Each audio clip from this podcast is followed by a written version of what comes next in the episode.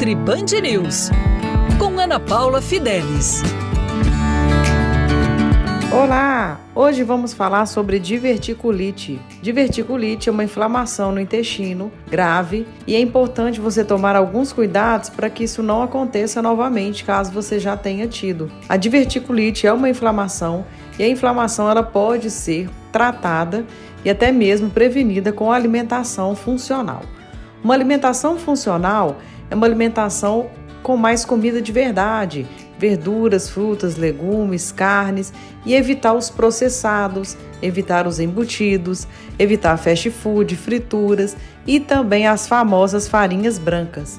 As farinhas brancas estão presentes em bolos, tortas, pães, biscoitos, açúcar, doces e são alimentos inflamatórios. Então, se você teve diverticulite, eu te oriento a reduzir esses grupos alimentares, ter uma alimentação mais saudável possível. Mas aqui eu vou te falar dicas práticas. Para diverticulite, você não deve consumir nenhum tipo de semente. Então, para você não perder os benefícios das sementes, use a farinha das sementes.